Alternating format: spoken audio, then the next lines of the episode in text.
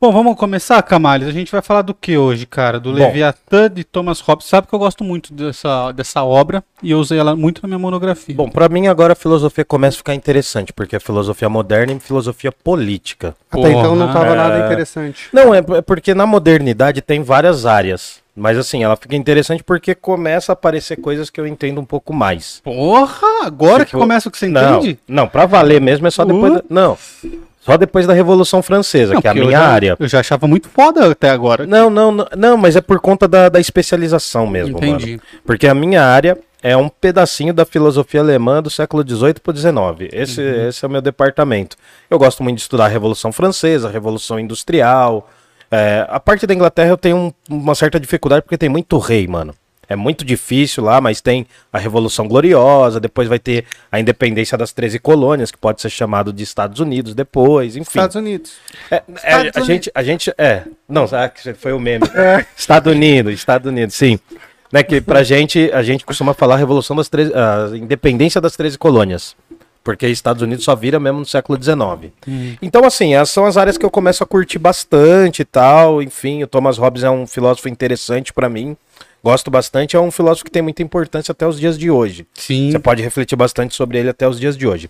Só lembrando, só fazendo uma recapitulação muito rápida, a gente estava vendo, né, na semana passada a gente falou de David Hume, Umi. que é um empirista também. Aqui ele tá fantasiado de mama brusqueta, ó. Né? Parece uma, uma tia. É, né, na, as tia da festa da Querupita lá da Moca é tudo assim.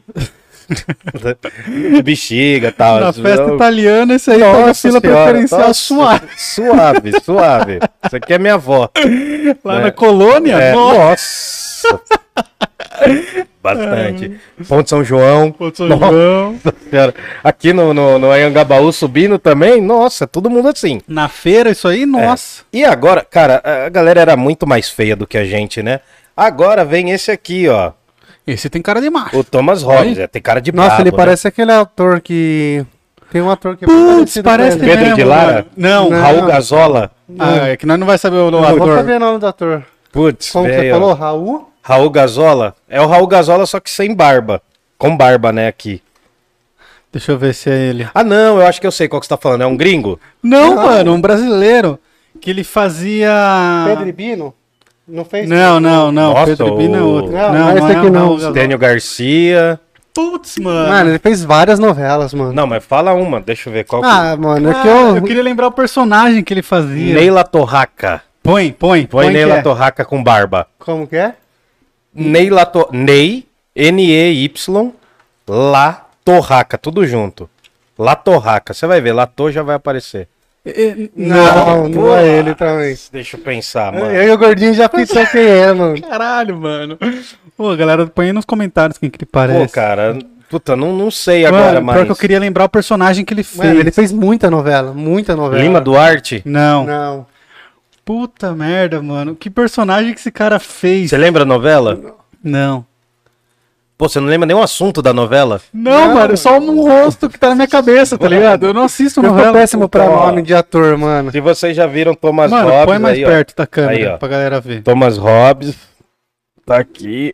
Puta merda. Aqui não dá reflexo, aqui dá. Que né? raiva, né? Põe no Google aí quem parece Thomas Hobbes, que eu acho que vai aparecer. Ô, louco, mano. Aí é jogar muito no, no vento. Quem Vamos ver. parece Thomas Hobbes? Com quem se parece? Aí. Henrique Cristo? Mas Henrique Cristo não é ator, apesar de poder ser também, né? Ah, não, não, não dá pra Não. saber assim. Ah, deixa pra lá. A galera põe nos comentários aí. Pô, mano, eu falei todos que eu acho que parece, que estão próximos. Atores da Globo. Velho. Ai, com ar de filósofos. É legal Onde que a galera não tá achar? vendo, né? Não, não. Aí, ó. Quem que é, mano? É Foto Grande. Quem que é É o? Zé Maia. É o Zé Maia, né? Era o pegador das novelas? Sei lá. Mano, esse que é? aí, ó. Põe aí, põe aí. Amplia que eu não vou enxergar. Calma, calma, calma, que eu cliquei errado. Putz, você não perdeu ele, não, né? Não. Aqui, ó. Mano, é igualzinho, velho. Pô, Ari Fontoura. Ari Fontoura. Fontoura. Caralho, velho. Ari Fontoura, mas de barba, né? A galera não tá vendo, mas tudo bem. Só procurar aí, Ari Fontoura. E o Aí, ó, mano, é igual, mano. é igual. É de barba. Não, é que eu conheci ele sem barba, né? Então. Mano, era Ari ele que você tava. Era, era ele mesmo. Eu só É. queria lembrar que personagem que esse cara fez. Não lembro. Ah, velho, ele fez novela pra cacete. Nossa, agora Charles Henrique Pédia, né? Ele começou com Selva de Pedras em 1972, O que, sabe? que a Gabi escreveu? O Charles Henrique, lembra? Ah, pode crer. Mano, aquele cara ele é genial, né, velho? É, ele é Não o. Wikipédia, né? Charles Wikipédia. Bom, Beth Beth Faria. Faria. não. Beth Faria. Nossa, É, não. ainda- parece mais. A Beth Faria. Como que é o nome do que o cara que parece? Ari Fontoura. Ari Ari, Ari Fontoura. Fontoura. Fontoura. Coloca aí no Google que vocês vão ver que Ari igualzinho. Fontoura. Thomas Hobbes, Ari Fontoura. Nossa, como nós pensa parecido. Muito mano. parecido. Ah, bom, se vocês quiserem dar uma última olhada aí, ó, tá aqui, ó, bem no comecinho. Thomas Hobbes, Ari Fontoura. é, pensando assim, ele- é que eu não conheci ele com barba, tá ligado? Pode eu não, não, não imaginava ele com barba, porque eu lembro de uns personagens que ele fez sem barba. Mas enfim. Ah, então, só pra contextualizar, a gente voltou. Ah, o nosso curso é cronológico, só que hoje não. Porque a gente, só pra ter uma ideia, a gente começou a Idade Moderna, falamos de Renascimento, falamos de Martinho, falamos de Renascimento, falamos de Maquiavel, falamos de Martinho Lutero, falamos de Descartes, falamos de David Hume. O David Hume está no século XVIII. O Thomas Hobbes está no século XVI para o XVII. Tá. Então a gente voltou.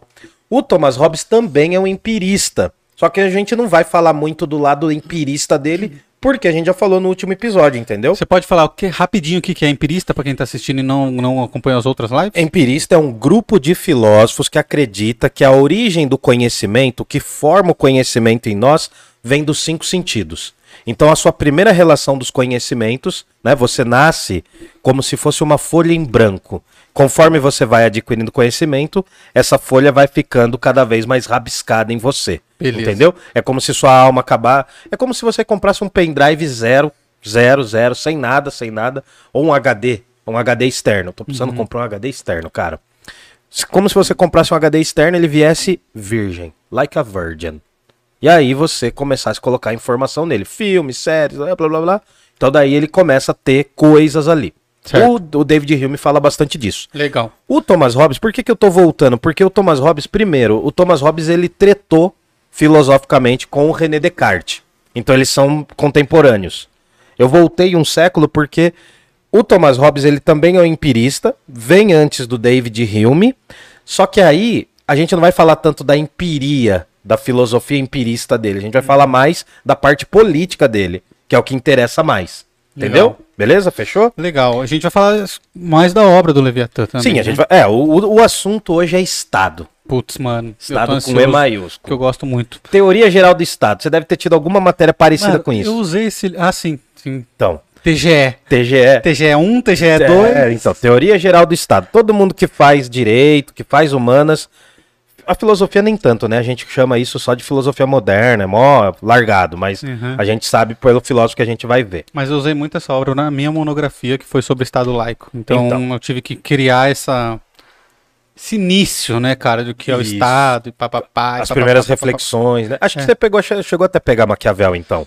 Cara, Ou nem falou muito dele. eu, eu falei, mas bem pouco. Bem pouco. É porque assim, o. Porque eu foquei. É, é que eu fiz assim, a, a introdução ali é bem, bem rápida, assim. Eu, eu foquei mais no Estado laico mesmo, Não, os é. abusos e tal. É que o Maquiavel ele não, ele não contribui tanto para essa reflexão do Estado laico quanto É. o Thomas Hobbes vai contribuir e os outros caras também. Tem um cara, eu só quero falar o nome dele que é muito engraçado, é Putendorf. Putendorf. Putendorf, ele vai ser muito importante para o direito positivo lá no século XVIII, no século XVII também. Viu? Bom. Só, só antes de começar, pedir pra galera mandar aí se a imagem tá boa, se o áudio tá bom. A imagem tá feia, mas as pessoas da imagem estão feias, mas a imagem deve estar boa. Padrão, né? Eu quero saber se a imagem tá boa, se o áudio tá bom. Compartilha aí com a galera, manda pros amigos, pros inimigos, mandem nos grupos. Manda no grupo da família para você sair. Spam, spam, spam. Agora é. o Natal é o momento para você sair do grupo da família, porque vai dar Porra! treta, né? Época entendeu? boa pra você ser expulso, né? Época boa, melhor época, porque daí você não vai receber aquelas 500 mensagens de, de Bom dia. bom dia de cachorrinho, Natal, é. Um nenezinho pelado. Você viu os netos esse, o Neto esses dias reclamando do cara que mandava pra ele? Não. O Neto falou, porra, mano, eu não sei quem era. Pô, mano, para de me mandar, cara, 6 horas da manhã, meu celular estralando, eu pensando que é nude. Só que. Mano, o Neto fez um programa com a mãe dele esses dias. Você viu? Mas de novo? De novo? Não, eu, velho, eu não tinha visto. Não, esse eu é fui ver esses dias. Ah, tá, Com a velho. chimbica, velho. Tem até o não. Casimiro reagindo. É. Tem, por isso que eu vi. Ah, Oi, a mãe dele é que nem ele, né, mano? É, manda é, ele se fuder. É. A mãe dele tá nem aí. Casimiro é bom demais também. Bom, é, então bora lá? Então, Bora lá, Camales. Deixa eu dar uma jogadinha nessa câmera aqui, ó. Que tá me cortando. Uh, você quer que eu empurre? Pera aí. Não, mexe no tripé. Pra lá? Pra lá? Pra cá. Pro outro Não, Pro vai outro lado. mais, Desculpa, é, desculpa, vai fechar mais desculpa. você, isso. Mas. Aê! Oh! Foi muito. Tá bom, Foi muito? tá bom. Tá, Tá bom. parecendo um fio. Vem mais pra cá você também, né, gordo? Tá parecendo um fio ali só, mano. Fica feio, vem mais pra cá. Concordo, aí. Vem mais no rala-coxa aqui comigo. Ai, tá calor pra cacete. Rala coxa. Mexe a canjica. Bom, Thomas Hobbes é um filósofo empirista, é um grande teórico político, é um grande teórico político. A política agora começa a se modernizar. Então, de alguma forma, esses caras aí, já com Maquiavel, Maquiavel é o cara que inaugura isso pra gente, tá ligado? Pro ocidente. O Maquiavel inaugura essa reflexão do Estado para o Estado. Ele vai refletir, né? Ele não vai falar assim, olha, eu não quero só os, os argumentos divinos, os argumentos a partir da Bíblia. Tem muito de Bíblia no Maquiavel e tem muito de Bíblia no Thomas Hobbes. Só que os caras vão meio que se separando disso O Hobbes ele é acusado de ser ateu depois, né? vai ser acusado de ser ateu e herético. Ateu por não acreditar em Deus e pela filosofia dele, muitos dizem que ele acabou, né, espalhando uma filosofia que era uma heresia. É, pra quem não sabe, ser ateu antes não era tão sussa igual é ah, hoje. não, né? hoje é bem mais difícil. E a gente tem que pensar não, também. Hoje é bem mais fácil. É, é, eu falei besteira, é verdade. Hoje é bem mais tranquilo, né? Ninguém vai te encher o saco, mas Vão te encher Não, o saco, mas ninguém vai Ah, arrancar a sua não. cabeça. não, é, não sei também, né? Talvez, né? Depende, né? Se você for em alguma, alguns pastores aí, não sei, em alguns lugares, não sei, né? Enfim. Mas o que acontece, a gente tem que pensar o seguinte: nesse momento, a Inglaterra e por extensão a Grã-Bretanha, né? E o Reino Unido, é assim, né? Inglaterra, Grã-Bretanha e Reino Unido. Sim. A Inglaterra, né, ela lidera todo esse Reino Unido. E nesse momento, cara, tá tendo muita treta política. Sabe aquela parada dos Lancaster Teve que tem no algum- Games of Thrones? Sim. Isso existiu na, na Guerra das Duas Rosas, né? Que Então- é o, inspiração inspirado- do Game of é, Thrones. né, exatamente. Então, a, a Inglaterra, nesse momento, como que a gente tá falando? O que, que a gente fala? Tá tendo muitas guerras civis. Vai ter um período longo de revoluções, guerras, conflitos, por quê? Já tem uma burguesia surgindo ali. Só para resumir mesmo, né? Já tem uma burguesia surgindo ali. Há uma aristocracia, poderosos do campo, que tem cada vez mais poder, e o rei vai tentar diminuir o poder dessa galera toda. Tá surgindo também uma coisa que tem a ver com o parla, O quê? o parlamento inglês. Pô. A noção de parlamento inglês, né? Assim, a gente não fez por causa disso, mas Foi por causa disso. a... a gente costuma falar. No Brasil, a gente não tem parlamento, né? A gente tem um congresso. É um Tem pouco congresso. diferente. É uma, é uma estrutura um pouquinho diferente. O parlamento, quando você vê aquela galera toda sentada nas cadeiras verde. Né? Hum. Câmara dos Comuns e Câmara dos Lordes. A gente tem ali uma representatividade e tal. Tá começando a, se, a desenvolver uma política moderna. Ainda tem rei, coisa de inglês, né? Inglês adora essas paradas, vai saber, né? É, e se vocês quiserem depois pesquisar a verdade sobre a rainha, ela é reptiliana, hein? Tem Ela é. aquele olho, você já viu, mano? Nunca Pô, eu vi, briso né? com aqueles vídeos. Eu não entro. Eu né? acho incrível, eu acho muito cômico. Você já viu, gordinho? Nunca viu, mano? Que ela dá umas piscadas meio fora do esquadro, assim? Não. Mano, depois você vai procurar então a. Você queria ir pra Inglaterra? Rainha Elizabeth reptiliana. Aliás, todo mundo é reptiliano, mano. Você começa a ver um vídeo, você vê vários, assim, ela começa a rir, sai umas guelras dela. Ah, assim. mentira. Tô mano. te falando, mano. Não, É montagem. eu sei que é montagem, mas é legal ver a conspiração. Ah, tá, porque daí os Illuminati entraram nos, nos reptilianos, construíram as pirâmides, trouxeram os vampiros, tá ligado? Aquelas brisas Ah, da os Discovery cara entra- Channel. Os caras entram no Nossa. Não dá, velho. Você liga Discovery Channel meia-noite, só isso aí. Mas bom, enfim, a Inglaterra tava uma treta. Tava um pouco pior do que o estado do Rio de Janeiro. Ah, Né? Pior que o É, tava pior. Não, mano, porque não tinha nenhuma garantia de vida mesmo. Ah. Não, tá igual, né? Então não tá. Mas tá, igual. inclusive entre os poderosos. Pô, Os é, poderosos, aí- né? é os poderosos também corriam muito risco de vida, diferente do estado do Rio. Que só que vão poder- presos. É, né, quando vão, tá bom? Então, os governadores. Todos. Então, os Só dois que não foram 25 até hoje, né? Só dois, depois da, de- desde o período da redemocratização. Não, mas o Rio, mano, o Rio, eu sinto dizer aí, para quem for carioca e estiver vendo isso um dia, o Rio é o estado natural do Hobbes. Cara... É o estado antes do estado. O Rio é, a gente vai explicar isso Vocês hoje. Vão entender. Vocês vão entender. Bom, a tretinha maior, há uma grande obra do, do David. Oh, meu Deus. Vai confundir os nomes agora, cara, que é muito caro, desculpa. Há uma grande obra do Thomas Hobbes que é uma crítica ao Descartes. Hum. E nessa crítica a gente consegue entender esses dois posicionamentos. Por quê? A turma do René Descartes vai ser a turma idealista e natista. Tá bom? A turma do, de, do Thomas Hobbes vai ser a turma dos empiristas. Tá. tá? Empirista acredita que a origem do conhecimento está nos cinco sentidos. Eu preciso ter um contato sensível com as coisas para falar que elas existem, para formar meu conhecimento. Beleza. Tá bom? E aí o Thomas Hobbes tem três obras que eu acho que explicam muito esse projeto dele de política. Qual? Ele tem uma obra, as três estão em latim, mas daí eu vou traduzindo. Decive, que é sobre o cidadão. Hum. Tá começando a surgir a ideia de cidadão, só que ainda não. Porque pensa, uma monarquia, você não é um cidadão. Você é um súdito do rei. Pode crer. O rei, ele pode te prender sem sem prévias. Sem prévias, não tem habeas corpus, não tem boletim de ocorrência, não tem absolutamente Só nada. Ordem. É o Moro que é, é... Pela ordem. É, é mais ou menos assim. É, é. Não, eu lembro que quando todo mundo falava que o Moro lia pra caramba, falava que ele era um grande estudioso de Maquiavel. Daí depois, quando ele foi no programa lá do Bial, ele perguntaram para ele qual é o último livro que ele não tinha lido, demorou para sair um livro, não saiu, mas enfim. Né? Um beijo, Moro. Se quiser vir aqui, tá aqui aberto. Convidado. tá convidado. Vamos adorar te receber. É, né? Como que é? é... O, o Deltan também, o Deltan é. queria conversar com gente. Ele já foi benzido por, por uma espadinha, né? Não tem uma foto dele benzido por uma espada? Sei lá, mano. Tem, tem, mano. A, a gente tem que fazer polêmica, vai pro corte, ó. Deltan e Moro estão convidados. Ah, deixa, deixa pra lá isso aí. Bom, ele tem uma obra. Eu vou pela ordem, desculpa. Ele fala do de corpore, que é o corpo do ser humano, e ele vai analisar as paixões humanas e vai falar que o grande guia do ser humano é o medo. Pô. O que guia todos os seres humanos, a, a, sensação, o sentimento, ou como eles diziam na época, a paixão mais forte no ser humano é o medo. Não e tem é? nada mais forte que o medo. Você vai falar sobre isso ainda ou. Não, se quiser, você pode falar, eu posso falar. Não, eu queria saber por que, que ele acha que é o medo. Porque o medo está diretamente relacionado com a nossa necessidade de sobreviver. O medo constante. Não que o Thomas Hobbes fosse um cagão, não é isso. Uhum. Mas o medo constante de morrer é o que movimenta a gente a sobreviver. Né? Entendi. Numa sociedade, antes da sociedade, o medo é a marca principal, porque eu não preciso, eu não preciso me guiar por nenhum valor para tentar destruir você. Então, da mesma forma que eu posso te destruir a qualquer preço, você também pode. Então é um medo mútuo, é um medo que vem de todos os lados. A melhor cena para imaginar isso é aquele filme Odisseia no Espaço que começa com os macaquinhos se destruindo. Hum. E aí eles vão formando grupos. Imaginem os homens da caverna. Tentem imaginar uma coisa assim. A melhor imagem é essa daí. Vamos, vamos pensar numa imagem.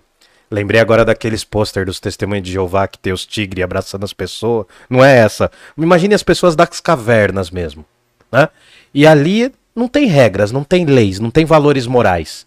É, é, mais ou menos essa imagem que o Thomas Hobbes vai trazer. Eu vou falar mais do medo porque o medo é fundamental para entender o Thomas Hobbes.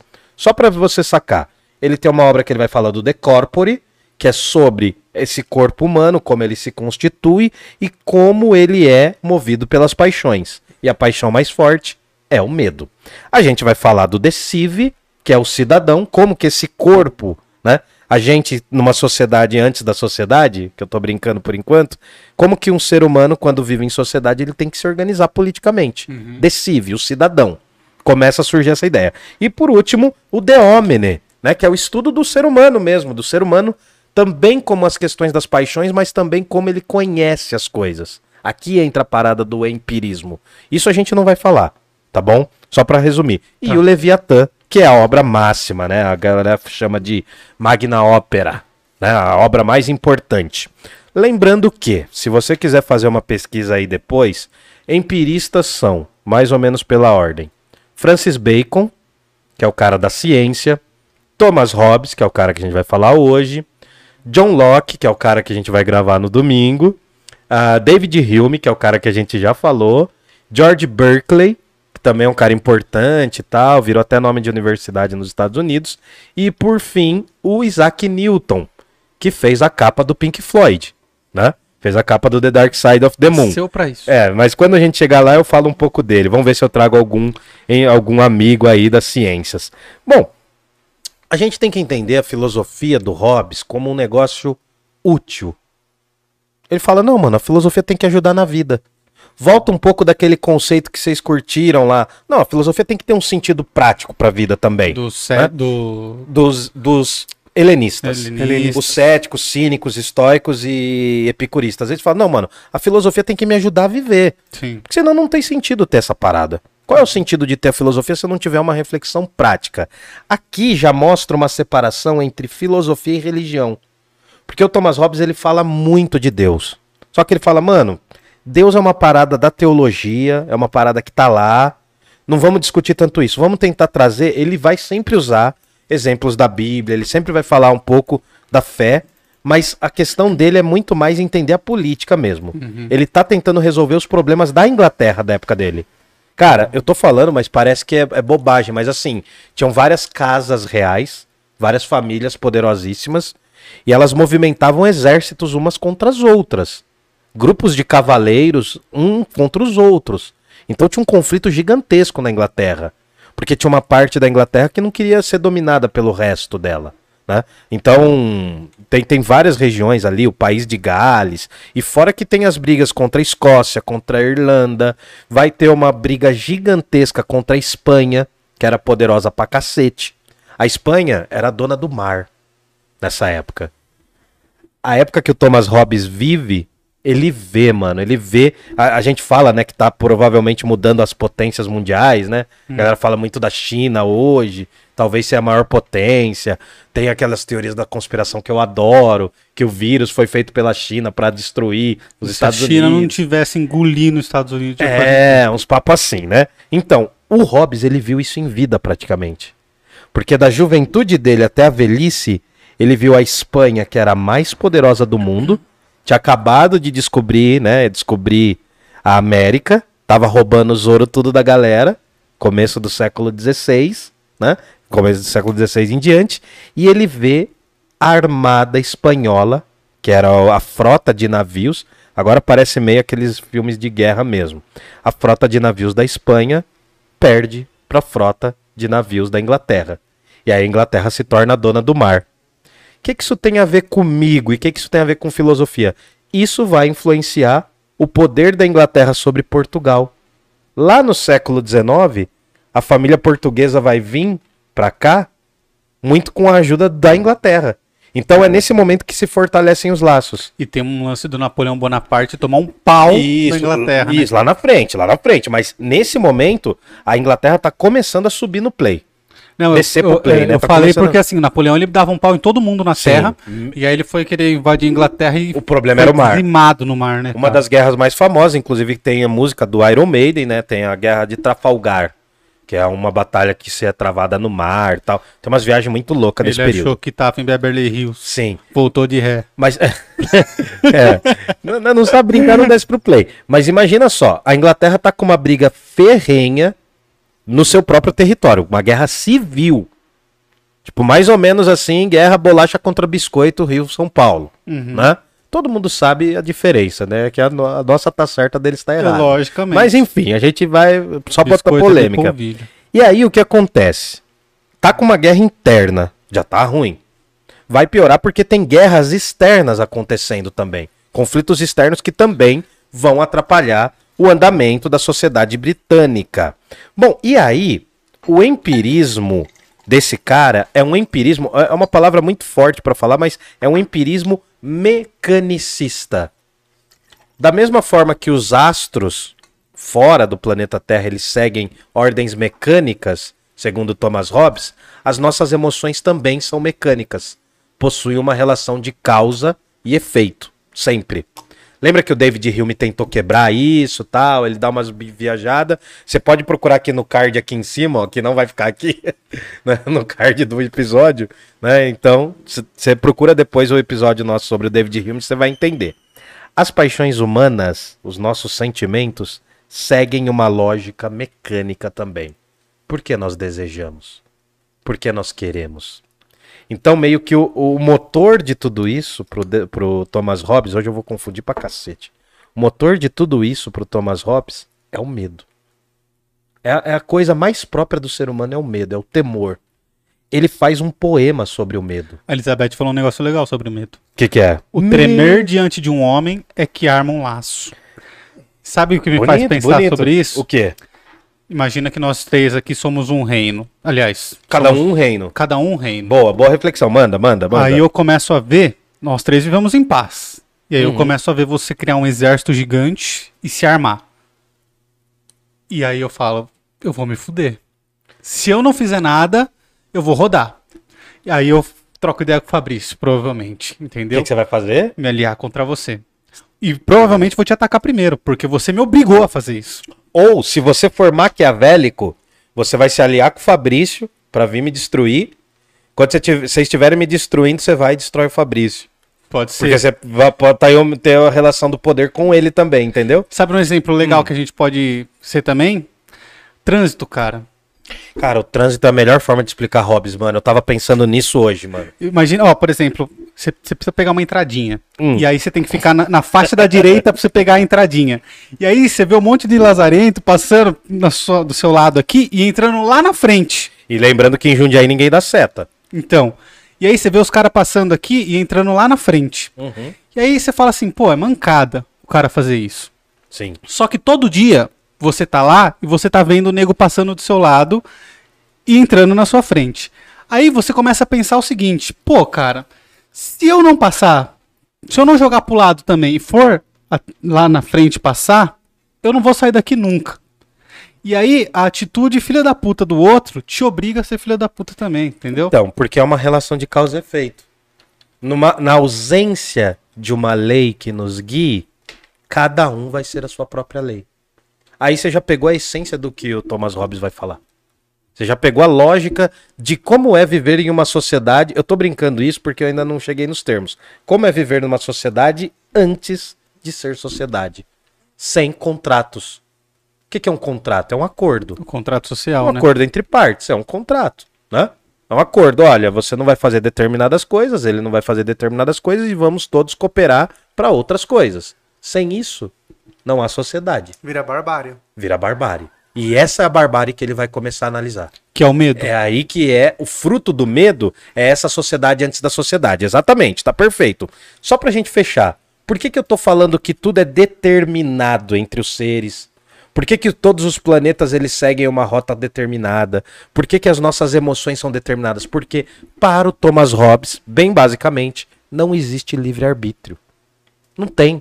Não tem liberdade individual. Essa coisa do ser humano se sentir livre, ou como na Idade Média a galera vai falar assim: não, existe o livre-arbítrio, Deus deixa que a gente seja livre. Tudo é determinado. Não há liberdade total. E ele baseia isso em quê? Ele baseia isso numa lógica mecânica, em que ele vai tentar entender a alma, as paixões da alma e todo o cosmo como uma relação de causa e efeito. Quase como uma maquininha mesmo. Nisso ele parece muito com o René Descartes. O René Descartes vai falar que o ser humano, se ele não tivesse a alma, ele seria um autômato. Quase como um relógio, um boneco mesmo, né? Um bonequinho que faz as coisas tipo o frango puxa pelo lá da puxa pena do pica-pau, né? Já viu esse daí? Você lembra disso? Eu O lembro. Frank, aquele que. Ah, não sei fazer. É. Cara, eu adorava aquele episódio. As melhores relações pra explicar filosofia são nos desenhos, mas enfim.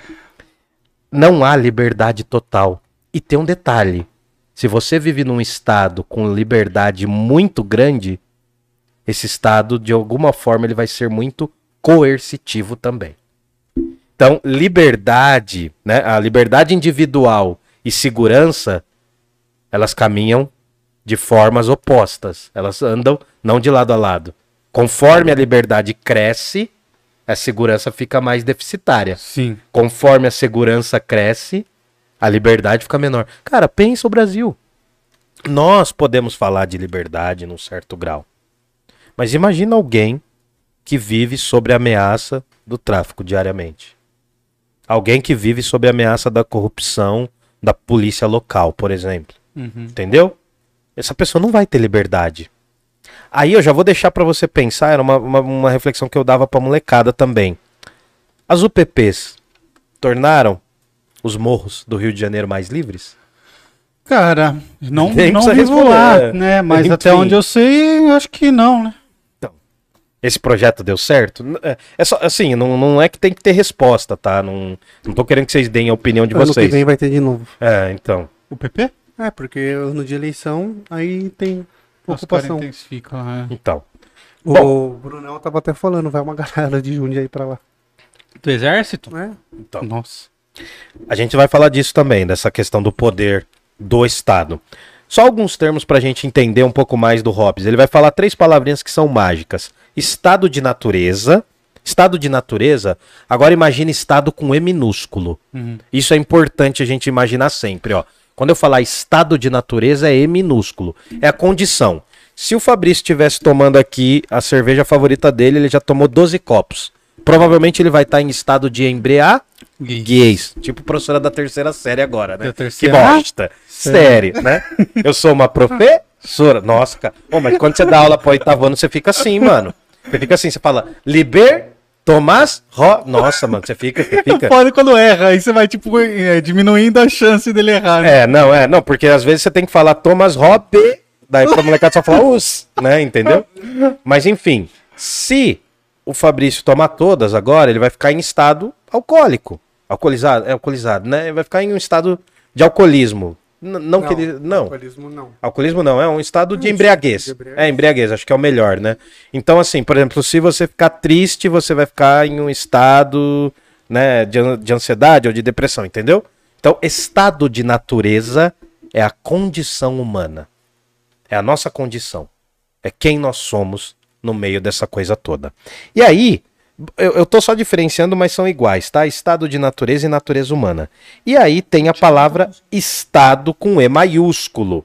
Estado com E maiúsculo. Estado com E maiúsculo é a organização política, social. Tudo bem? Tudo fechou? bem. Fechou?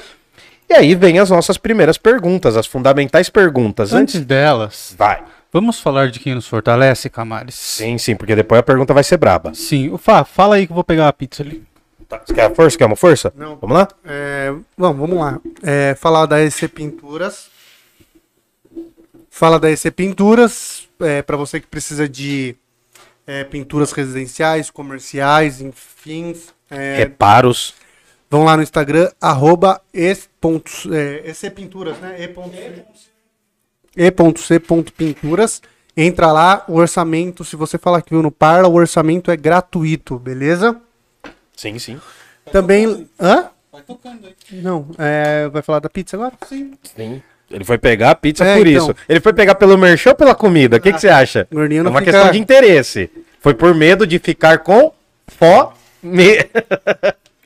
vai lá, vai lá, vai lá. Bom, é, pizzaria Giuseppe também, aqui que fortalece o Parla toda quinta-feira, mandando umas pizzinhas aqui pra gente.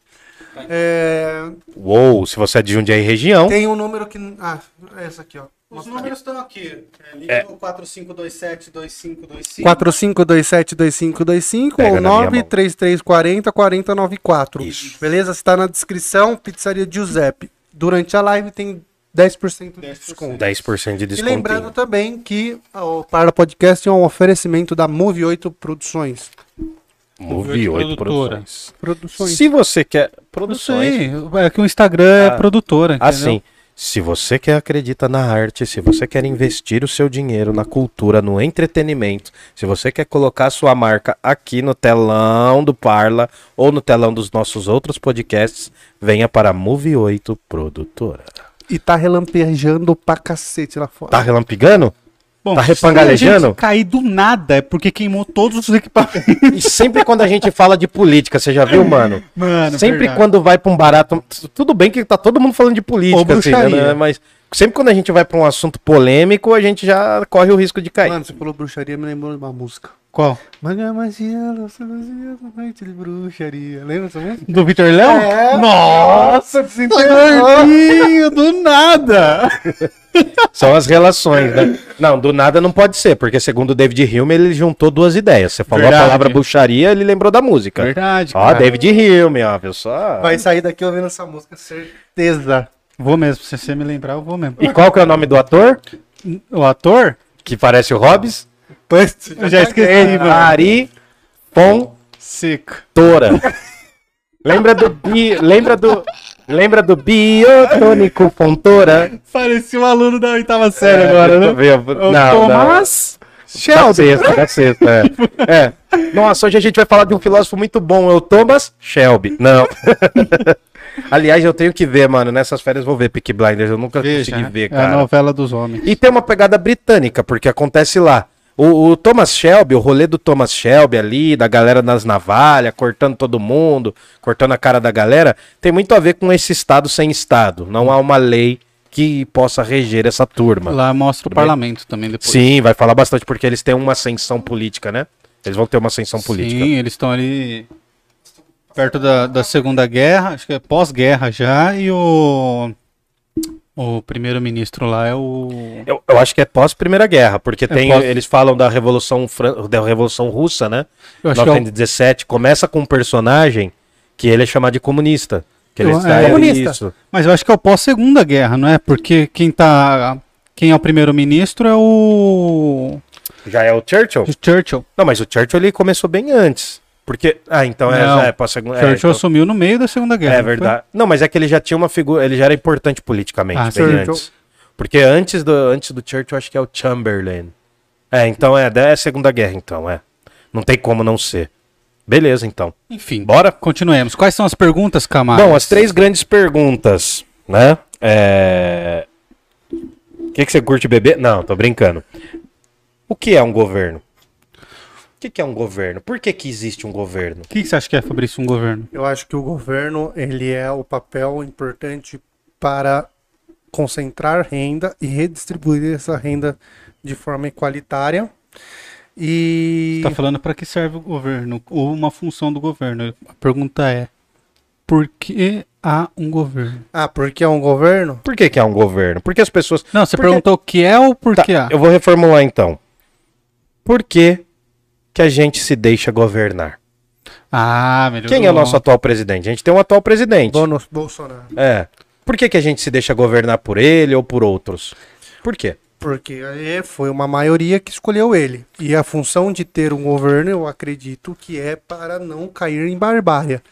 Pra Barbarie. gente- É, pra gente desenvolver leis, regras e se concordando ou não concordando, quando uma maioria vota, é, você vai ter que fazer aquilo lá, ou vai ter que respeitar aquilo lá, pelo São as menos regras do jogo. por esses períodos. Sim, mas imagina, né? Você falou certo. Mas essa é a imagem de alguém que nasceu no século 20 e 21. Porque você Ah, pensou. sim. não, não, não, não, mas eu quero isso mesmo que você fale isso. Porque você está pensando numa organização da sociedade já com uma noção de que a gente elege as pessoas. E o Hobbes foi um dos primeiros a falar desse processo. Sem ser a, a eleição que a gente imagina, claro. Democracia nem falava Não, não, época. não. Meu, aqui os caras estavam lutando pra comer o pão no outro dia, cara. Aqui, falando de cidadão. é, aqui, aqui os caras estavam começando, pra você ter uma ideia, Fabrício. Aqui os caras estavam começando a ter a noção de que era o rei, um indivíduo, e o cidadão não era parte do indivíduo rei. Eles estavam começando a ter essa ideia ainda. Tava no início, estavam engatinhando com esse rolê. Eu não vivi lá, nessa época. Percebemos. Lógico, mas eu acredito que naquela época existia só um governo por questão de poder, de, de Um governante, você fala? um governante. Não tinha opção de escolha, mas as pessoas se deixavam governar porque não tinham como bater de frente com aquilo. Porque essa mentalidade ainda nem estava formada. Exatamente. Exatamente. Por que, que, tem um, por que, que tem a figura de um rei? Eu imagino, Hum. tá, que naquela época, ah, tirando, eh, eu, eu percebo, na minha visão, que existiam dois mundos naquela época. Dentro do, do palácio, aonde o rei mandava em tudo e fazia tudo, e quem vivia fora do palácio que meio que, não vou falar que era livre, é claro que obedecia às regras do rei, mas o rei cagava para eles, eles cagavam pro rei. Eu tenho essa percepção, sabe, que o rei ele dominava aquele espaço dele. Sim, sim. Você, você acabou de refletir sobre o Estado absolutista, que é o, é o final dessa reflexão mesmo. Por quê? Essa noção de que os caras, os reis mandavam muito, muito. Hoje, se a gente pegar os dias de hoje, por exemplo, um Vladimir Putin, um Donald Trump que agora saiu, um Donald Trump que saiu e agora tem o, o John Biden, tem o próprio Bolsonaro, os próprios políticos hoje têm muito mais poder em proporção do que um rei naquela época tinha. É, claro que eram outros contextos, enfim. Mas o que você falou era verdade. O mundo, principalmente na França, vai ser assim. O mundo dentro do Palácio de Versalhes, que é o que eles vão construir, eles construíram um palácio longe de Paris. Eles nem queriam saber de Paris. Uhum. Os rei, o rei, a rainha, a nobreza, tanto que ele levou toda a nobreza que era de Paris para morar em Versalhes, que é 21 quilômetros. Isso, isso já no final desse processo que a gente está falando do Hobbes aqui que está começando. Mas os reis, eles tinham uma noção tão, tão irrelevante de poder. É que eles eram muito poderosos porque na época tinha aquele poder, mas eles não tinham essa noção de que o poder deles atingia realmente todo mundo. Hum. E eram dois mundos totalmente separados. Porém, você é parte do corpo do rei. Ah, sim. Então, o rei, ele tem direito de te massacrar em praça pública, por exemplo, te chicotear, porque você é parte, você é súdito dele. Você não é visto como uma pessoa física. Não existe esse conceito é ainda. Coisa. Res. Imagina, você é uma res. Imagina você não ser uma pessoa física, mano. Todas a, a 90% das coisas que você fez desde a infância é porque você é, tem um termo, né, na Constituição. É a pessoa humana. Sim, a dignidade da pessoa da, humana. Dignidade da pessoa humana. Você, eu, ele, a gente tem a dignidade da pessoa humana, que é o quê? A gente tem alguns direitos. Isso nem existia. Sim. Então fica vendo como isso vai ficar brabo. Ah, o Estado. Né, a outra pergunta seria: a gente já meio que respondeu tudo isso, porque as três perguntas eram: por que há um governo? Por que há um Estado? Porque Estado é diferente de governo. Estado é a organização no sentido mais abstrato. Você chega lá no centro da cidade, quase todos os centros da cidade têm um quê? Um fórum. Um fórum. Aquilo é o poder. Não é que aquilo ali é o Estado, mas é, é, é, o mais palpável que você pode entender do que é o Estado. Uma organização. Podemos política. afirmar que todo governo é um Estado, mas nem todo Estado é um governo? Cara, quase isso. Para te facilitar. Eh, você pegou certo, mas uh, o, o jeito que você falou acho que é meio equivocado. Mas assim, um governo, por exemplo, é quando alguém está no poder. O Estado é toda a organização. Por exemplo, o governo é a visão, é, por exemplo, é a visão do presidente hoje, os deputados, os, os senadores. É uma coisa que passa. Pra gente, ainda mais que vive numa democracia, o que, que acontece com o governo a cada quatro anos? Ele muda. Né? Mesmo tendo reeleição, ele geralmente muda. Agora, a imagem do Estado é uma imagem abstrata, porque é de um monstro mesmo. É um monstro frio, ele fala. Né? O Nietzsche também vai usar essa frase depois, mas o, o, é, um, é um deus mortal. O Thomas Hobbes fala, é um deus que morre. Porque o Estado.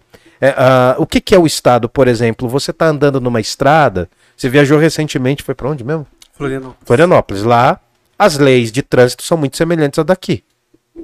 É um Estado. Você está andando na, na autoestrada, quando você vê uma placa, você está vendo a placa porque é uma lei de trânsito, mas por extensão isso é o Estado, é uma abstração. É uma coisa que está ali, é um poder que está acima de você. Você vai para um banco privado, beleza, o banco é privado, é uma organização que lucra pra caramba, mas ele vive de um determinado dinheiro. Geralmente é a moeda do seu país. É o Estado. Você está andando na rua bêbado 3 horas da manhã. Passa a viatura. Você se caga. Por quê? Porque, Porque é o Estado. O Estado é o Estado que está ali. A, a, extensão do Estado existe muito além do que a gente imagina. Não é só os impostos, não são só os prédios públicos, mas a, a soma de tudo isso e a organização que isso se dá, isso é Estado. O Estado é a reunião de todas as coisas. O governo é, por exemplo, olha, você pode estar no governo no momento e ele pode estar no governo em outro momento. Isso se altera. Isso é o que é transitório. Agora, o Estado, a imagem do Estado para o Hobbes é aquilo que perdura. Né? Ah, querendo ou não, reclamando ou não, né, eu sou de 85. A primeira vez que eu vi uma imagem política foi o impeachment do Collor, Hum. 91. Então já passei pelo Collor, já vi o Itamar, já vi o, o Fernando Henrique Cardoso, já vi o Lula, já vi a Dilma, já vi o Temer e já vi o Bolsonaro. Então você tá vendo que a gente vê essa, essa continuidade nem sempre, mas a gente vê essas mudanças políticas porque isso são os governos, são os poderes, que a gente vai falar logo logo que é Montesquieu.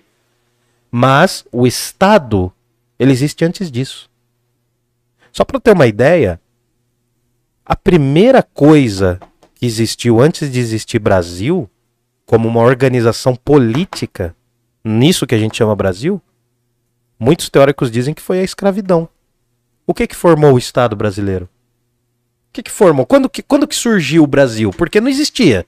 Era um monte de povos indígenas, falava-se mais de 200 dialetos diferentes aqui, nos nossos territórios. De repente, é, trovoejou, deu uma trovoada. Repangalejou. Nossa, deu uma revoada e uma trovoada. Tá piscando ali. Tá piscando e a gente tá com medo, mas vambora. Agora imagina aí. Nossa, mano, você sentiu? Você ouviu o bagulho que deu? Vai- já pensou? Três pessoas morrem durante o podcast tá eletrocutados. é. Mas tem borracha aqui, né? Tem, tem Eu borracha. vou morrer! É o medo, é o medo, é o medo. Mas essa borracha não segura um não raio, segura, né? não, não segura, não segura. Bom, mas pensa o seguinte: a primeira instituição, as duas primeiras instituições que chegam na América são quais? São quais? A igreja, E o Estado. falando que quem não era europeu, cristão, católico, era uma merda. Uhum. E É a, a figura do Estado vem com o quê? Com poder bélico, com armamento. E na condição do Brasil, quando ele vai se constituir, é, é basicamente a primeira coisa, a primeira lei que existe no Brasil, não a primeira lei no sentido de papel, mas a primeira organização e obediência à lei forçada é a escravidão. O que funda o Estado brasileiro, segundo alguns teóricos lá do Brasil, do- que vão estudar o Brasil, é a diferença entre as pessoas, não é a igualdade, não. Sério? É. A escravidão é o quê? É eu poder possuir o corpo de outra pessoa. De uma coisa. Porque é uma coisa. Notem isso. Então, mas vamos deixar isso pra lá, porque senão a gente vai, Brisar muito. vai brisar muito. Bom, por que há um governo? Por que há um Estado? E o que é um Estado? O Estado é uma reunião abstrata de pessoas e eu vou pedir pra gente imaginar um rei. Eu vou pedir pra gente imaginar um rei. Olha aí, ó, vocês devem estar vendo. Nossa, hoje é inovação, hein? Hoje a tecnologia bateu aqui. Hoje é tecnologia, tecnologia. Esse daí que vocês estão vendo agora é um pedacinho da capa do livro do Leviatã. Capa não, né? Os livros na- no mundo no mundo do Hobbes, você abria o livro, eles tinham uma coisa chamada frontispício, que é uma folha de rosto. Hum. Você via essa imagem. Eu coloquei bem no detalhe porque aí você consegue ver, né, uma figura real, ele tá com uma coroa e ele tá com duas coisas na mão, uma em cada mão. Uma espada. Cada co... Isso, uma espada e tem um outro negócio que parece um barato de escola de samba, é, né? um cajado. Parece um cajado de mágico. Um cajado de mágico.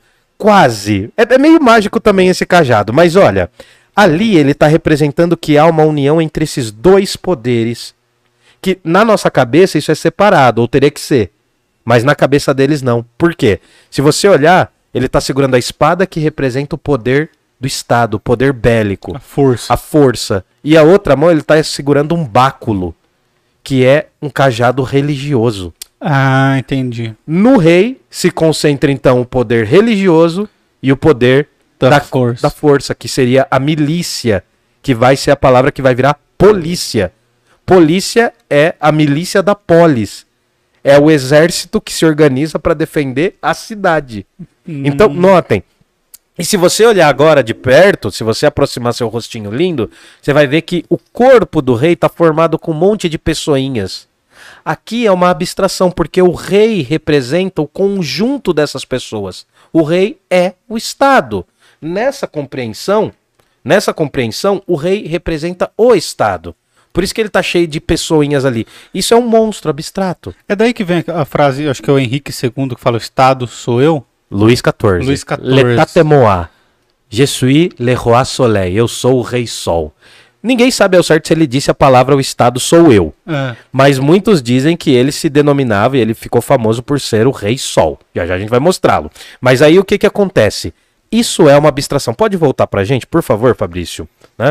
Se Por você for, quê? opa, se você for pegar a capa do livro do Hobbes, é isso aqui, ó. E de um lado, né, agora aqui pra gente, depois vocês podem pegar, é só digitar Leviatã.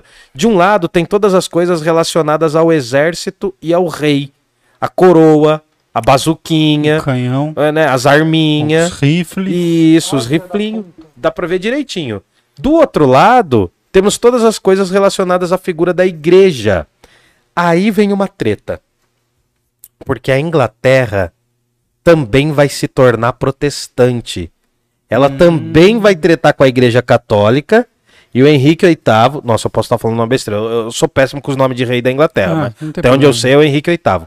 Ele vai fundar, porque ele queria se separar de uma mulher e casar com outra. Se tiver errado, alguém corrige É, aqui no, a, nos igreja, comentários. a igreja católica não deixava haver separação entre pessoas da família real. Não deixava, mas a galera até fazia. Hum. Mas pra o olho, pra galera não ficar sacando, a igreja não deixava. Aí o que que acontece? O rei quer se separar de uma rainha e ele funda a igreja anglicana, que é uma igreja protestante.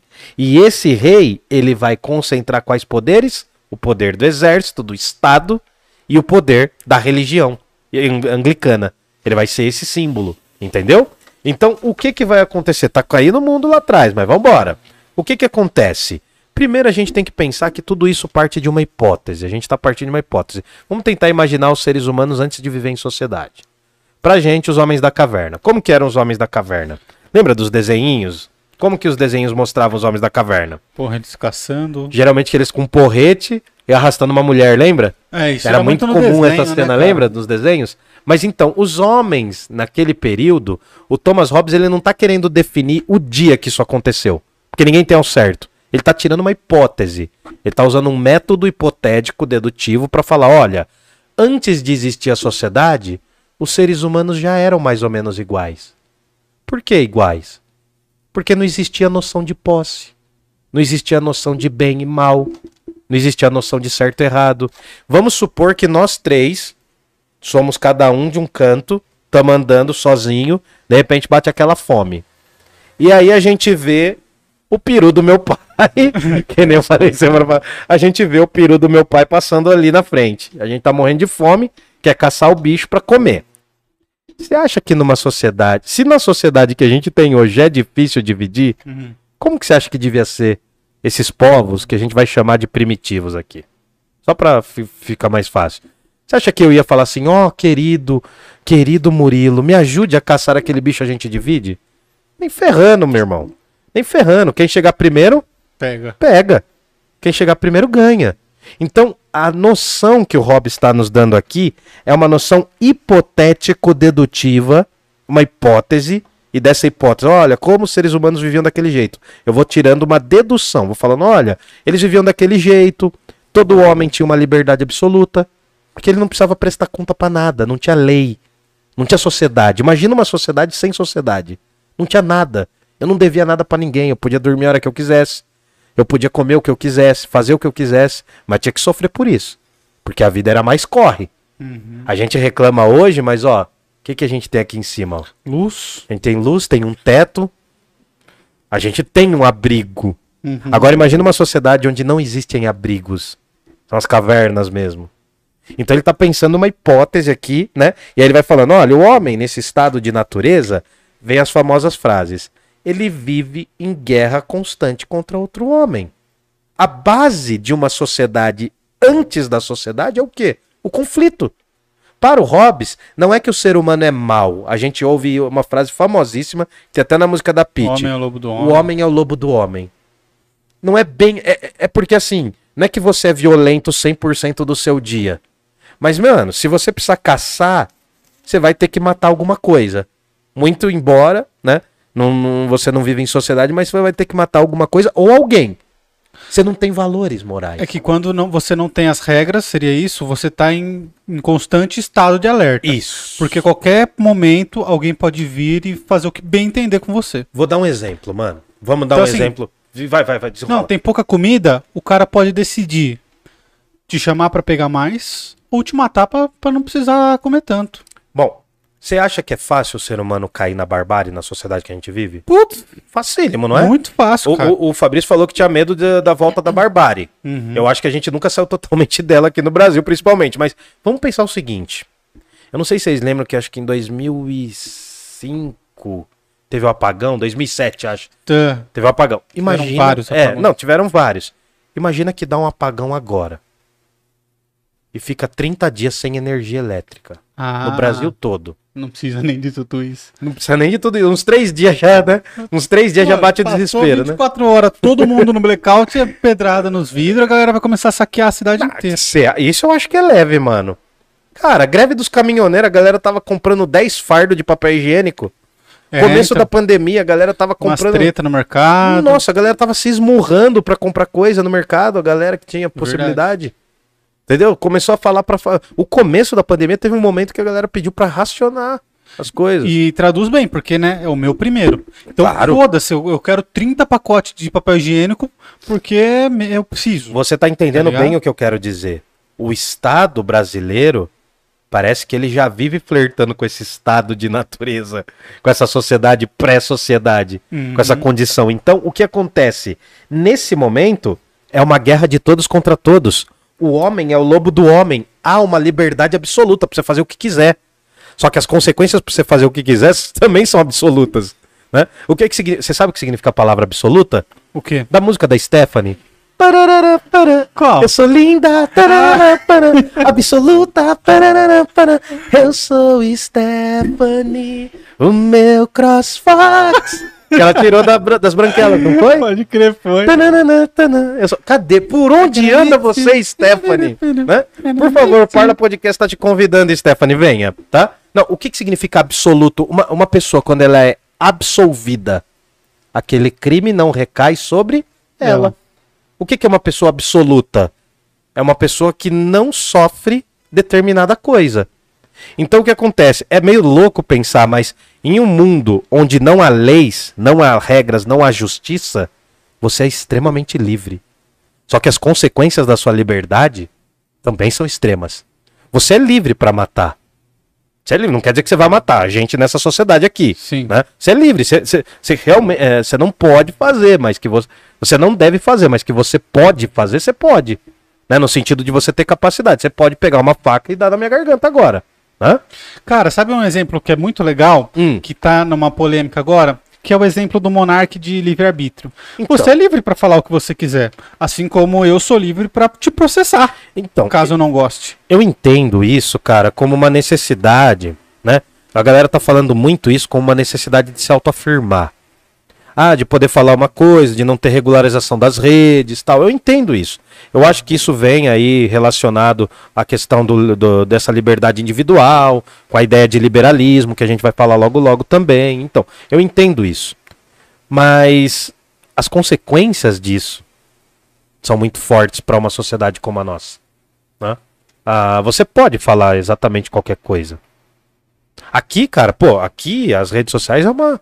É aquela famosa coisa que o Vicente Matheus falava, uma faca de dois legumes. É. É uma faca de dois gumes, mano. Porque determinada coisa que eu fale aqui, a gente já teve que cortar coisas que eu falei que foi exagerado. Uhum. A internet parece que dá esse poder, te infla, pra você achar que você pode falar qualquer coisa no Twitter, no Instagram, no WhatsApp. A gente acha que tem uma liberdade absoluta. Parece que não tem ninguém vendo quando todo mundo tá vendo, Mas né, então, cara? mas, mas veja, como essa noção do Thomas Hobbes é importante. Por quê? Você tem, numa sociedade, você tem algumas leis e alguns direitos. Isso no Thomas Hobbes estava nascendo. Agora ele tenta jogar reflexão para uma época em que isso sequer existia. Agora imagina uma sociedade totalmente livre. Isso é exatamente, extremamente... Diga, diga. Não, pe- pe- pensei numa coisa aqui agora que eu achei genial na minha cabeça. Fala. Vai, fala. Quando externar vai ser, ó, Então Quando acompanha. sair vai ser... Ó, acompanha. Uma bosta. Uma bosta. Camales, o que Ah. te faz se sentir livre pra falar o que quiser na internet? Aliás, o que te faz não se sentir livre pra falar o que quiser na minha frente? Por exemplo, tá eu e você aqui. Você me acha um pau na zorba. Sim. E o que te faz não falar isso pra mim? Prime... Assim, falando por mim, primeiro o respeito e o medo de uma represália imediata. Exato. O que, que o, Thomas, o Thomas Hobbes fala da natureza humana? Que o ser humano faz absolutamente tudo porque ele não, né, numa, antes de viver em sociedade, ele é guiado pelo medo. Sim. Era isso? Era e, isso? A gente, e a gente fala o que quer na internet porque não tem o medo de tomar um soco na cara. Sim. Exato. Não, mas é, a internet, a internet, ela é, é muito falado isso, a internet amplificou a capacidade de você falar babaquice. Porque não tem represália. Uhum. As pessoas sempre pensaram coisas que elas estão falando. Eu acho, eu acho importante dar um, uma correção. Sim, sim, claro. Tem represália até segundo ponto. Como assim? Deixa eu arrumar aqui Porque a grande questão é que se você vai atrás, você consegue descobrir quem é, quem fez, como, aonde mora e o cara se fode. Sim, crime, A diferença sim, sim. é que assim, nós temos a preguiça de ir, de ir atrás. Porque se o cara vir e falar na minha frente, eu dou um socão. Se ele me xinga na internet, eu tenho que ir na polícia, esperar a boa vontade da polícia, achar o cara, a polícia vai tomar alguma atitude, você fala, porra, nem vou atrás. É, você vai perder um Mas tempo. não é que a internet é terra de ninguém, pelo contrário. Já trabalhei em provedores e já recebi processo na mão que eu tinha que falar quem fez aquilo. Entendeu? Sim. E se mexer com o Parla Podcast, pode ter certeza que nós não temos preguiça de ir atrás, de correr, desligar tudo. achar o seu IP. E te processar, que a gente tá precisando de dinheiro aqui. Nossa, por meio de um processo, né? Quem sabe? Não vejo a hora de alguém abusar da nossa boa vontade. Xingar a gente, né? Não, mas é importante porque é, até tem um movimento de alguns artistas e tal começando a processar a galera. Tem que processar mesmo. Porque cara. daí chega, né? E, e até o próprio Felipe Neto, acho que ele já processou dois, e era o dois, um de 13 e um de 16 anos. Tá ligado? Ah, mano, mas é o público pra que não, ele fala também, mas, né? Cara, mas é aí, o pai e a mãe se responsabilizam. Mas tá ligado? Mas é isso, entendeu? É do ato de você chegar na pessoa e falar, Mas cara, o bom é porque, assim, é que nem você falou, a internet não é terra de ninguém. Dá para saber, qualquer pessoa que tá falando, a não sei que o cara seja um desses hackers, é, mas é uma minoria. É, dá para saber. O que não se tem é a cultura. Isso. E a partir do momento que a gente criar a cultura de de que, porra, nego se fode na internet toda hora aí. Porque mesma coisa é um homicídio, cara. Parece que só vai preso um a cada dez homicídios, sei lá, mano. É um hum. número até mais absurdo que isso, mas eu, eu, não tenho certeza. Então, assim, as investigações, elas só pegam tipo, uma porcentagem muito pequena. Nem por isso todo mundo sai cometendo homicídio, porque vez ou outra alguém se fode, entendeu? E na internet precisa ter criar essa, essa, esse medo também de é, mas é que, saber é. que você vai dançar. Não, mas você falou certo, vocês falaram certo, mano. É que na internet a galera a galera perde o medo, né, mano? Perde. E também perde tem um outro lance na internet que todo mundo faz, é, muita gente fazendo a mesma coisa. Então, por exemplo, assim, você imagina, roubo é ruim, é crime. Só que se todo mundo que tá aqui começa a sair roubar, não tem como você controlar todo mundo que tá roubando, não tem como você punir todo mundo que tá roubando. Oferta e procura, né? Tá tendo muita, é. tá tendo muita gente roubando, é mais difícil, é verdade. Você entendeu? Não, mas cara, é, é, é essa noção, cara, porque assim, eu acho, Fabrício, é que é que a gente ainda a gente ainda é as primeiras gerações, a gente ainda é as primeiras gerações a tá lidando com a internet. É verdade. Eu acho que ainda tá muito naquela fase assim do, do fascínio, tá ligado? Uhum. Então a, a, galera, a gente ainda não sabe se controlar. Eu acho que quando isso. É, é que também a internet já não é mais a mesma coisa, né, mano? Antes a galera botava qualquer vídeo no YouTube, né, mano? Não Sim. tinha uma censura, não Cara, caía. mas é que assim, eu. eu Como que era isso? É, colocar qualquer vídeo não tinha censura? Não, era que qualquer vídeo também, mas enfim. Era menos. É, no começo tinha até pornografia no YouTube, foi a primeira coisa que eles tiraram, Sim. que eles conseguiram filtrar, né? Hoje o YouTube, você não acha pornografia no YouTube. E aí depois começa a ter a questão de direitos autorais, que o YouTube começou a apanhar muito, né? A gente Sim. reclama, mas ele começou a apanhar. Porque, querendo ou não, parece que ele tem uma certa parcela de responsabilidade sobre o conteúdo postado lá. É lógico. E aí hoje essas diretrizes vão mudando. Mas, cara, isso é, é muito interessante, ó é, a gente acha que não vai dar nada. Eu já recebi notificação da Universal de gente fazendo download pirata de filme. Sério, mano? Tá ligado? Então, tipo, Caramba. tipo, é, entendeu? Não Torrentezinho é moia, às vezes? Não, torrent é uhum. é mais difícil. Mas assim, cara, e eu fui o responsável para ligar pro cara, né? Que a gente é, bloqueou e eu liguei pro cara ele falou assim, porra, só baixei o Shrek pra minha filha. é outro. Não, Shrek não. Não era Shrek, era algum filme infantil da Universe. Não vou lembrar. É. Mas, cara, dá problema. É que, por exemplo, na Alemanha, a Alemanha, você fazer qualquer download, na hora você é multado. Sério, mano? Ô, ô. É lá, o bagulho é mais rígido. né, É, então assim, não é difícil, mano. É que o Brasil ainda tá engatinhando. O Luiz Fernando aqui processou um cara, seja um jaiense aí, cuidado com as eleições. O Luiz Fernando entrou com um processo contra um cara, caiu lá pra gente ainda falar quem era o cara, pra ele. Mas que o cara xingou ele. xingou falou- ele. Porque é crime, né, você chamar alguém de corrupto mesmo que a pessoa seja? Você Não. isso? Você Se a né? pessoa. É, é crime você imputar é, crime a alguém. Crime a alguém, ah, Se entendi. você for realmente ladrão e eu te chamar de ladrão, não é crime. Ah, entendi. Você entendeu? Como é bom ter um advogado É. aqui, né? Mas enfim, eu acho importante porque a gente fica batendo em toda a tecla. Não dá nada, não dá nada, não dá nada. É difícil dar, mas pode dar. Entendi. E é importante deixar Mas, isso. mas você não acha que esse negócio. é, assim, só pra fechar é, da minha parte esse assunto. Você não acha que a galera. É, é, há tanta impunidade na internet. Eu, eu, eu vejo uma relação assim, parece meio boba, mas. Há tanta impunidade na internet porque a gente passa muitas horas na internet. Que o Pode ser brasileiro eu acho que é o povo que mais passa tempo na internet, sabia? Pode ser também, cara. Não, não que seja ruim, né? Fiquem aqui Você no fala que a impunidade é porque a gente Não, passa não, mais não, não, não, mas é que eu acho que isso. Não, não. Eu me, expliquei, me expressei mal, foi mal. É, eu acho que o fato da gente ficar muito tempo na internet, a molecada, tipo, tá sendo educada pela internet, tá ligado? Eu acho que isso acaba favorecendo, mano. Essa. Essa capacidade da pessoa fazer o que ela quiser, Eu entendeu? acho que existe não um que seja ruim. Eu acho que existe na o, o movimento da normatização daquilo lá. Ah, é normal na internet as pessoas terem esse comportamento. É normal isso acontecer. E aí eu acho que mora o perigo. Entendeu? Ah, você falou merda mesmo e você tem que ser cancelado e se fuder na internet, independente, tipo, e isso é normal. Porque, mano. Eu cê- acho que é aí que tá morando o perigo, que a gente tá Aí que mora o perigo. Aí que... Não, mano, mas é isso daí. Eu lembro que teve uma. Teve uma, um momento do, do Podpah Dá mais água aí pra mim. Teve um momento do Podpah que os caras começaram a reclamar, porque quando iam mulheres lá, o, o chat ficava um lixo, tá ligado? Ficava extremamente tóxico, entendeu? No- nos primeiros. Eu não sei como que tá hoje. Mas eles reclamavam muito disso, cara, quando começaram a levar. Porque eles- você lembra que eles ficaram um tempão levando só cara. É. Depois que eles começaram a levar umas minas, assim, aí as. Mano, o chat era horrível, entendeu? Nem todo mundo tem o chat igual ao nosso. É, então. Então, isso, é. São mudos, mudos, virtualmente mudos. Bom, estão vamos- mudos. vamos vambora, continuar. Vambora. Já é Bom, 9h20 e eu tô com nossa, medo de velho. acabar a energia. A Bia tá falando que lá em casa já tá foda. É, não, vai acabar, vai acabar. Bom, o estado de natureza é um momento em que não há sociedade, não há leis e não há nenhuma forma de pacto ou contrato. E aí, dentro dessa condição, tem três coisas que comandam, né? Tem três coisas que comandam a condição humana. isso rebate também o lance do direito natural, né? Sim, sim, vou vou chegar agora, vou chegar agora. Vai, vem. O que tem, o que, que determina a condição humana? Tem três coisas: a competição. Competição.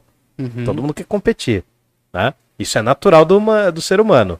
É, é, é natural, é naturalismo mesmo, é o justnaturalismo que eu vou falar agora. Por isso que criamos tantos jogos, né? Uhum. A desconfiança. Desconfiança, mano. Você tá competindo e você tá desconfiado. Tô de olho naquela pessoa que pode me ferrar. Pô, o cara tá se armando ali, tá só eu e ele aqui. Que você já tinha falado do reino. É, A glória. É o que todo mundo quer. eu quero ser lembrado. Aquiles, todo ser humano faz de tudo pela glória. podcast. Maior em podcast, é, escrever livro, é, é, Instagram. A gente quer uma glória. Tá. A menor que seja, todo ser humano deseja glória. a glória. Ah, mas eu fui bem no meu trabalho. É um desejo de glória. Você não sabe dizer de onde vem esse desejo, mas você quer. E todos esses elementos. Por isso né? aquele desejo do seu chefe que tem- reconhecer, do pai É, e mãe reconhecer, né? Sim, mano. A gente tem glória ser de o- grande- grandeza e tem gente que gosta de glória menor, mas ainda é uma Sim, glória. Mas é uma glória. Tudo é uma glória, faz parte. Por que que isso tá falando? Por isso que, por que que isso é tão importante? Porque esses três, essas três condições, né? A competição, a desconfiança e a glória são movidas pelo medo. É aí que a origem volta, porque numa sociedade de guerra de todos contra todos, nós somos guiados pelo medo. O ser humano, antes de viver em sociedade, é um animal sem valores morais. O ser humano, antes de viver em sociedade, é mau. O Hobbes, para ensinar assim pra molecadinha, a gente fala: não, o homem em estado de natureza é mal, é o lobo do homem. Mas não é que ele é mal de malvadinho, de vai bater nas é pessoas. ele tem medo do que pode acontecer com ele se ele não fizer nada. Exato, e porque ele não tem valores morais. Uhum. Não é que ele é maldoso, é porque não tem nenhum valor guiando ele. O cara ele acumula riqueza porque tem medo de não ter dinheiro amanhã. Sim, isso numa sociedade. Agora, antes de existir a sociedade, o que que guia o ser humano é o medo. O medo faz com que você não tenha nenhum valor. Por exemplo, aí você entende, por exemplo, aquele. É, tem uma lei, você, não, você pode me corrigir se eu estiver errado, mas não é crime matar um animal. Nenhuma pessoa. Não, não é crime. Não, não sei, mas pelo que eu vou falar. Não, tá, fala dele, é, é. Uma pessoa. Uh, não é crime matar um animal se a pessoa estiver passando fome, né? Ah, tá, não. Sim. Não é crime, parece. Mas tem um lance também de, por exemplo, pô, tá pegando fogo aqui, só dá para passar um na porta. Uhum. E aí, de repente, eu puxo vocês ou te passo uma rasteira para eu poder passar e também não é. Sim, caramba. Então, a lei da sobrevivência também, lei da selva. E é o que a galera fala é. Homem primata, capitalismo selvagem, lembrei dessa música agora. Bom, o que que acontece? Esse estado de natureza é um estado sem poder comum sem um poder regendo as pessoas. Se não há um poder comum, não há lei. Se não há lei, não há direito. Se não há direito, não há justiça. A gente fala assim, nossa, é ruim com o Estado, né? É ruim, não, não vou defender o Hobbes totalmente, mas é ruim o Estado. Tem muitos. Nossa, cara. Pareceu o Kim é. Kataguiri falando agora. É. é. ruim o Estado. É ruim o Estado, o, né? O Rafael lá do Boas Ideias. É. A China vai falir, ele falou. Eu não, esse eu não conheço, esse eu não conheço. Esse eu não conheço. mano. A China vai falir, ele falou isso há uns 5 anos já. Tá falidona tá, tá mesmo. Falida. É, falidona. Só a terceira ah, maior. A, China vai falir, entre as 10 maiores economias do mundo. É. Não, né? todo ah, mês ele vem com alguma coisa vai falir. O... Foda. Eu nem sei quem é. Quem que é esse? É, mano, é do Buenas Ideias. Ele é da hora e tal, mas ele mete umas de louco. ah, todos, mano. mas enfim, o que que, aconte... o que que acontece? Não há lei, não há poder, não há, não há nada que limite o ser humano. Nesse estado de natureza, a sensação é tão perpétua de medo que uma hora a galera fala assim, mano, tá ruim o bagulho. Chega, né? Tá ruim, mano. Não vai resolver nunca. E é aí que dá aquela virada pro surgimento da sociedade. Lembre, é uma hipótese. Então, quando que vem essa virada? Quando as pessoas começam a ver, fala assim, olha, eu tenho uma liberdade para fazer tudo o que eu quero. Eu tô fazendo tudo que eu quero e tá dando zica. É melhor então eu transferir algumas das minhas liberdades em troca do quê? Da segurança. Uhum. Porque se eu tô fazendo tudo que eu quero e tá ruim, se eu deixar de fazer algumas coisas, por exemplo, se eu deixar de matar uma pessoa para poder comer e eu tiver garantido que eu vou me esforçar aqui, trabalhar e vou conseguir comer todo dia, pô, mano, eu, eu transfiro, entendeu? Uhum. Então, o surgimento da organização do Estado pro Hobbes é quando as pessoas começam a entender que elas têm que transferir a liberdade absoluta delas, vai perder, né? Vai perder, mano. Você ganha em uma coisa, você perde em outra. Uhum. Ganhou em segurança, você perde em liberdade. Aí você transfere esse poder para guardar a sua segurança pro Estado. Então começa a surgir as primeiras leis, os primeiros direitos e começa a surgir a ideia de pacto. Só pra gente diferenciar, o que, que é uma lei pro Hobbes? O que, que é uma lei? O que, que é uma lei? É uma ordem, é uma coisa que te ordenam fazer ou não fazer. O que, que é um direito? É algo que você tem a liberdade de fazer ou não fazer. Uhum. Né?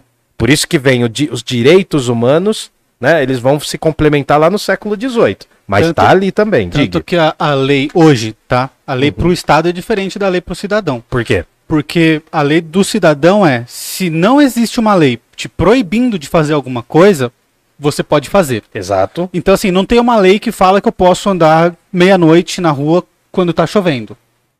Então certo. eu posso. Sim. Que não, nenhuma lei te proíbe a fazer isso. É. Então Agora tem uma lei falando que eu não posso andar matar. nu. É, andar é, nu. Eu não posso andar nu. Né? É, aí, quando tem uma lei. Para as pessoas comuns, quando a lei é omissa, quer dizer que pode. Para o Estado é ao contrário. Quando a lei é omissa, quer dizer que não pode. Então tudo que o Estado pode fazer está em lei. E tudo que o ser humano pode fazer, aliás, que o cidadão comum pode fazer, não está na lei. Sim. Não, é, é, que o ser humano ele pode fazer algo que não está previsto na lei. Isso. Né? Se não há algo que proíba fazer aquilo. Em caso é... de a lei ser omissa, Sim. você pode. Como é bom ter um advogado aqui. Obrigado, obrigado. Bom, Aí, Primeira que que vez que acontece? eu sou útil. Né? Não, não, você é útil sempre. Aí vem alguém comentar, tá tudo errado.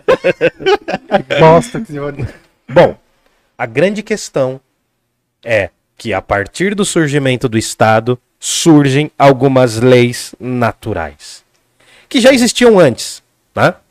Por exemplo, o direito de autodefesa. Né? É. Você, não, você não precisa se prejudicar. A, a- a primeira, a, a base de uma lei natural, a base da lei natural, a, fundamental que existe antes, né, do justnaturalismo, que existe antes do surgimento do Estado, está no fato de que você tem o direito à vida. É, mas Você é que eu um não exercício- gosto muito disso de direito natural. Eu, eu também não, mas é a única palavra que eu. Nossa, bateu. Nossa, vamos, vamos dar uma acelera aí, acabar a Cara, live, porque, mano, vai queimar os Você quer fechar? Quer fechar, mano? Que Falta galera. muito. Não, não, não. va- vamos, vamos interromper porque o raio foi aqui. Você viu que foi perto. Galera, dá uma encerrada aí, mano. Porque eu tô com. Agora deu, agora deu medo de queimar os bagulho, mano. Vai lá, vai lá, vai lá, O vai que lá. que você acha? Não, finaliza aí. Não, não, mano. Tem Falta bastante muito? coisa ainda. Tem, tem. Ah, Tem tá. bastante. Vamos fazer a parte 2 semana que vem, mano. Mas aí vai fuder com, Não, com não. os cronogramas. Não, a gente. Não, mano. ah, Aqui em meia hora a gente resolve. Mas, mano, olha o raio que É, deu, vai fi. queimar todos os bagulhos. Mano, a gente é pobre, é um podcast humilde, então, por favor, encerrem aí, mano. Olha o raio que deu, cara. Encerra aí, gordinho. Tô falando muito. Então vamos encerrar aqui devido às condições climáticas. Climática. que medo. É...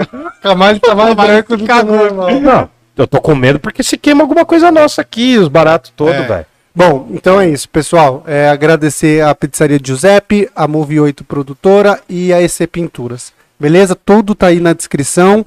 E eu não vou enrolar porque tem muita gente Tá acabando. dando uma trovoada aqui, bicho. Jundiaí não tem heróis, vida longa ao Parla Podcast, mano. Valeu, pessoal. Desculpa e semana que vem continuamos com esse assunto. Beijão e até a próxima. Falou!